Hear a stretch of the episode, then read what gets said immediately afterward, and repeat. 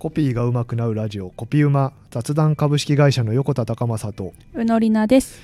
この番組では現役のコピーライターがコピーライティングや取材などの技術論企画を考える上での発想法言葉を扱う仕事の面白さや難しさなどコピーや言葉にまつわるお話をしていきます。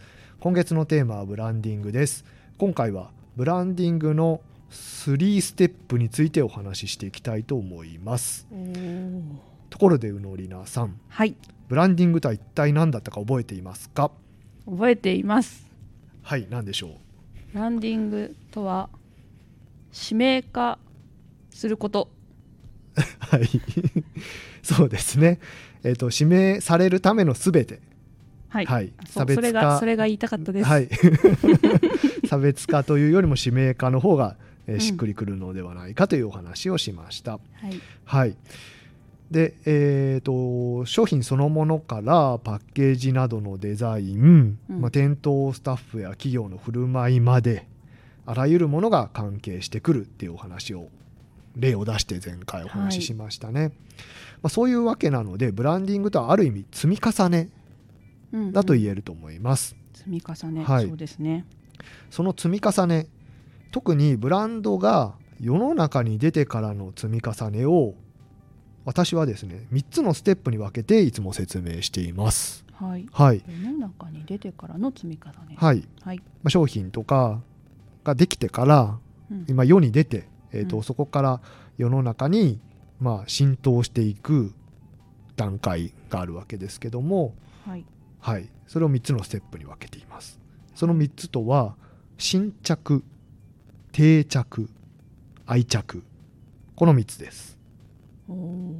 はいはい。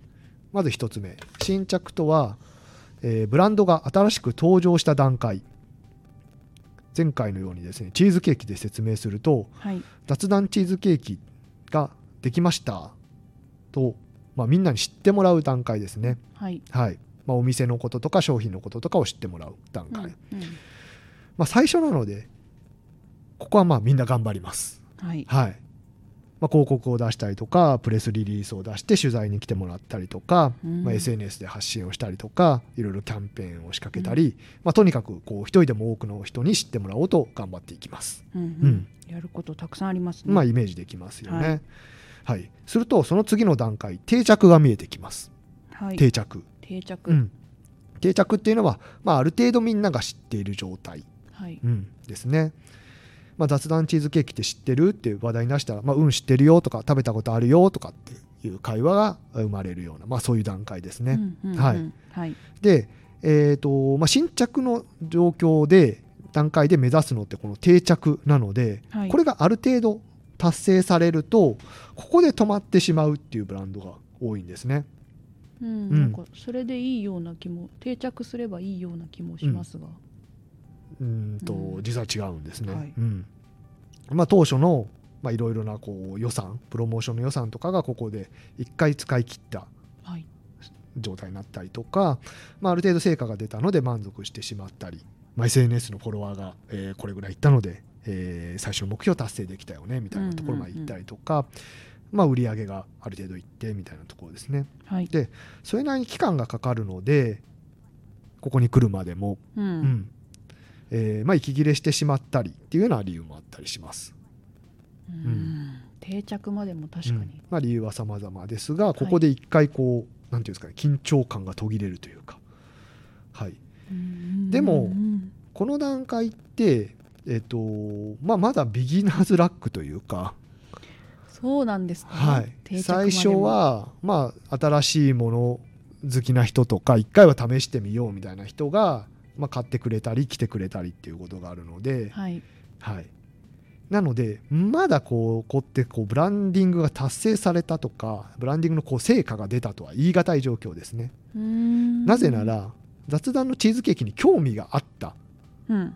状態ではあるものの他のチーズケーキじゃなくて雑談のチーズケーキがいいっていう状態にはなってないからですね。なるほど、はいまだ指名されている状態ではない指名されている状態ではないですね。うん。うん。だってやっぱりまた買いたいとかまた食べたいとか、うん。えー、と定期的に買いたいとかうん。っていう状態までいかないとうん、ブランディングができているとかブランドになったとはな言い難いですね。はい。うん。で、まあ、その次に出てくる目指すべき段階っていうのが愛着、愛着。はい、愛される段階ですね。はいうん、でこの定着から愛着に進む時ってものすごく地道な努力が必要不可欠。地道な努力。地道な努力、うん。ん。こうなんていうんですかね。なんか一足飛びにやる方法がないというか、はい。うん、じそれなりに時間がかかります。うーん。例えば何ですかね、えー、と最初にやってきたこやっていたことをただ続けるだけだとなかなか続かなかったりするのではい。一回来てくれたお客さんとその後の関係を続けるためのいろいろなコミュニケーション、ままあ発信だったりとかえーアフターフォローだったりとか、うんはい。えーいろいろな、えーコミュニケーションが必要になってくると、うんうん。うん。いう状態もあるでしょうしやっぱり最初にあ作ったラインナップだけじゃなくてそこにこう新しい商品が出てきたりとか、えーなんか期間限定のものが出てきたりとかそういったものも必要になってきますよね。うんうん。そうやってこう何度もこう接点を持って他のものじゃなくてこれがいいっていう状態を作っていくのがまあブランディングですね。なるほど。はい、で、えーっとやっぱり私が関わってきたクライアントで、えーっとまあ、ブランディングすごくうまくいったなっていうお客さんを見ていてもはい。やっぱりこう時間をかけてしっかりこう地道にこうコミュニケーションをこう築いていって積み重ねをしていく、まあ、そういった、うん、やり方をするなんていうんですかね、まあ、お店とか企業とかの皆さんがやっぱりこうブランディングという形がこう完成してるんではないかなと思います。うーうんやっぱ愛着までたどり着かないとブランディングとはなかなか言えないと言えるのではないでしょうか。はい、なるほどこの新着定着愛着3つのステップをまあ頭に入れた上で、まあ、い自分たちのブランドが今どの段階なのかっていうのを意識しながらブランディングに取り組めるといいのではないかと思います。はいはい、というわけで、え3つのステップでしたがうのりなさんいかがだったでしょうか？ブランディングのその何をもって成功とするかっていうのがあまりよく分かってなかったなというのをなんか聞いていて思いました。愛されるとこまでいかなきゃいけないんですね。ブランディングが成功する、うん。成功したと言えるのは、はい。お客さんに愛されているっていうのがうん。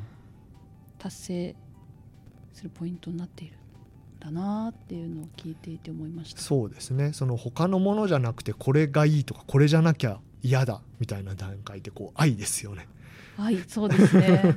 機能とか味はもちろんだけど、うん。それとは違う点で選んでいるわけでうん。それを何がいいって言える人も言えば言えない人もいるだろうしそれが愛,、愛なんですねきっとね、逆に言うと定着って、えーの段階でいいかなって思っちゃうっていう話もありましたけどはい。でも知っているけどもう1年買ってないものとかうん。知っているけどもう1年行っていないお店とか山ほどあるじゃないですか。ありますね。ううん、なんか定着はしてるけどうーんと少なくとも自分にとっては大事なブランドにはなってないってことですよねそれって。そうそうですね、大事だとは思ってない確かに、うん。やっぱり何度も足を運んで、えー何度も商品を買いたくなる。うんっていうのが大事なのかなと思います。はい、はい。というわけで今回はブランディングの3ステップについてお話をしました。はい。コピーが上手くなるラジオコピーうま雑談株式会社の横田隆正とうのりなでした